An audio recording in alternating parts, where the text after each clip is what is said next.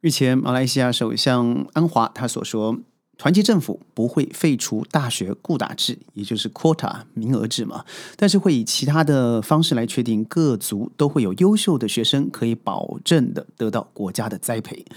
这件事情让我听下来，这个 quota 制行之有年，所谓的 quota 就是要保障嘛，哦。固定的比例的学生可以进入学校，好的学校得到好的福利。但奇怪的是，全世界好像也只有马来西亚这个保障多半是给少数，对不对？不是，在马来西亚非常特殊的，在过去二十五年的经验，它是保障多数啊。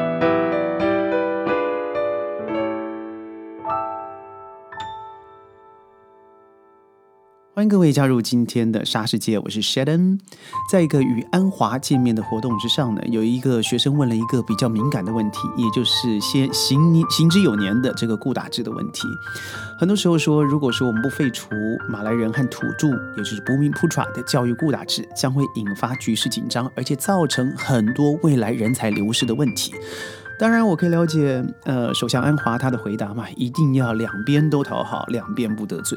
当然，之前说过了要取消的这个顾大志，在成为首相之后。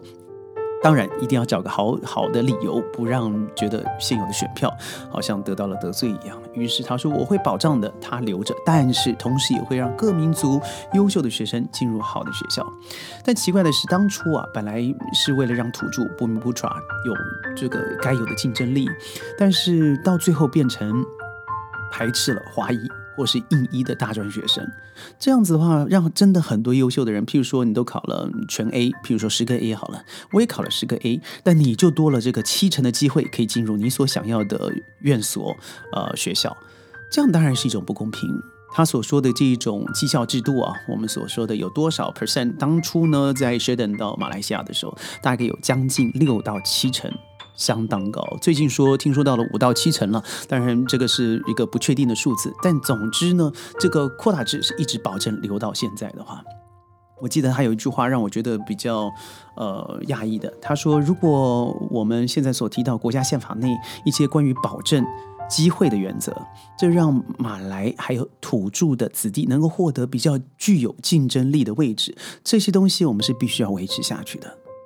那我想问一下，这个行之有年四十年了啊，这样子的制度，它本来就是为了要体系所谓的土著弟子或者是马来土呃马来的孩子们，可以得到更多的机会。但是四十年之后，已经拥有了很多人在高位啊。你看上市公司好了，你看呃学校的呃在马来西亚的大专院校好了，甚至一些私校、国际学校，掌位者几乎清一色都是马来人或是土著子弟。这代表什么呢？他们已经有实力，在社会上面和所有的民族之间公平的竞争了。但怎么会还想要在四十年后保持一个去保证多数人享有福利的一个制度呢？他下一句话说的是：不然的话，我们会看到在呃 U M 就是呃 University Malaya 也是马大，在二十世纪七零年代、六零年代年代所出现的差距，工程学院的马来弟子是零，好不容易进了去医学院是百分之十二。但这是对七十年代、六十年代，但现在不是啊！现在是二零二三年了，在这么多的时间，五十年过去了以后，你还在提到这样的制度，那代表过去所有的教育培息那是错误的啊！这些人都已经得到了这些机会，有百分之七十的比别人，嗯，华裔或者是印裔族更有机会进到这些好的学校，他没有让自己的产呃自己的竞争力。以实力来做提升，而是用保障的方式，这很奇怪吧？因为不要忘了，他们是大多数的人。这让我想到，Sheldon 最近发生一件事情，坦白说，让我心念俱灰啊。这个我们常打球，尤其是网球，我们要定场地不容易嘛啊，所以这个僧多粥少的状况之下。我们就要常去抢这个时间，而偏偏这个公家机关它所开放你要定这个场地的时间都是一周之前，也就是我们要掐指一算七天之前。于是学长和朋友们就过去订了场地，就来来去去跑来跑去以后发现，哎呀，说的他也听不太懂，呃，讲了以后他也说告诉我好像是已经有人订了，还是没有人订，我也搞不清楚。那我说你可不可以给我看看人家订的收据，让我知道，那我就算了，放弃，我就订下下周好了。从头到尾鸡同鸭讲。二十多年前，我还记得从新加坡来马来西亚的时候，我整体的感觉对于呃马来西亚的英文教育，我觉得是比较好的。当然，我不说英文就好，但坦白说，它是一个国际国际行之有年的共同语言。虽然我也不喜欢，但是我们必须要承认，它是一个共同使用的语言。但是在二十多年之后，退去了，一样的，呃，公家机关的人员不太说英文，而学生在使用英文的程度居然是下降的。让我去订场地的时候，第一个遇到的他就是一个大概不到三十岁的，也就是大学毕业几年的孩子们。他在那里处理，他听不懂英文。第二个事情是最悲惨的，我朋友告诉我说：“哎呀 s h a d n 啊，你可能自己不要去比较好，因为你还是要找马来人去。他不但听得懂，同时他们会认为马来人比较亲近，会比较容易让他们方便一下，让他们订这个场地。”您说，我听了二十，在二十年之后。我还觉得现在这不是一个更歧视的社会吗？这个教育的程度不是下降了吗？在这么多的时间之后，你居然还告诉我说这个 quota 制保障了学生最后水准是下降的，而把民族议题，即使你要去定一个场地，都变成你需要考虑的项目之一了。这样子真的是对于少数民族比较好的国家，还是对了大多数的利益而去牺牲少数人的利益呢？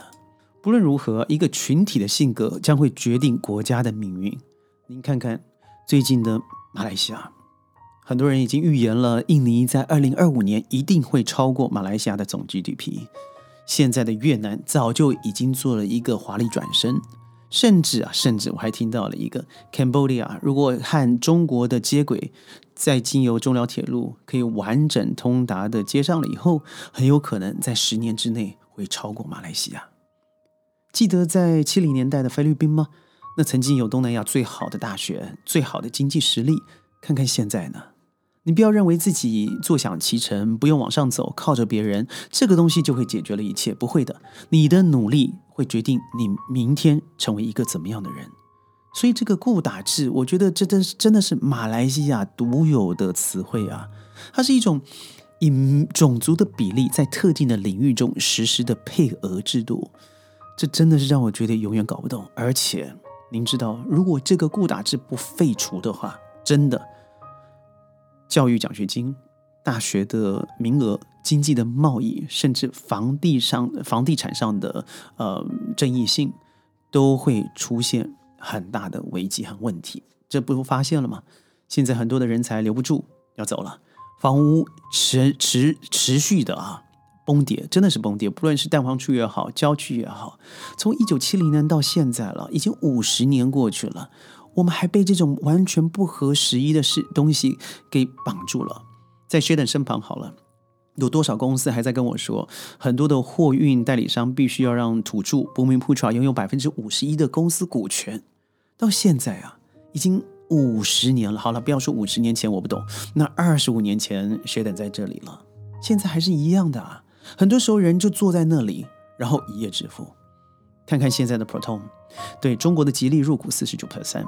当初嘛，马哈迪不是一直想办法不要让这个 Proton 被 Volkswagen 买走嘛？但现在 Proton 成为整个东南亚最有经济竞争力、产品竞争力的公司，怎么来的？绝对不是以前的 Proton 吧？当然是靠着别人的技术、别人的精灵、别人的努力、别人的研发。而让自己做了一个转身，这转身并不华丽，但是的确是站在巨人的肩膀之上往上走的。那你想想看，既然借疑之长，那你为什么不想想看自己也要多花一些心思在人才的培养，在科研的研究，在经济的发展，还有国力啊，尤其是外交实力上面的增长呢？这些都是要靠人才。如果你一直留着这个固打制，到最后的结果就是人才不想留了。因为怎么样，我们都是不一样的起跑线。我即使在努力，即使我在三百倍的努力，我依然不可以被你看到。为什么？因为皮肤的颜色决定了最后的结果。我真的大声疾呼：如果这个固打制不废除，那么我们在退后一百年是相当有可能的。到时候世界上可能处处游走的就是我们马来西亚的。劳工，而且是蓝领劳工了。如果你对这一集有什么想法的话，记得一定要呃点赞、转发、留言，在弹幕上面怎么喷都可以。但是我觉得这个话题必须要有人正视，有人去讨论。我是是 Sheldon，下一集的沙世界，我们要好好聊一聊。最近不是张帅退赛在匈牙利的 WTA 公开赛嘛？他所遇到的歧视行为。下一集我们云端见，拜拜。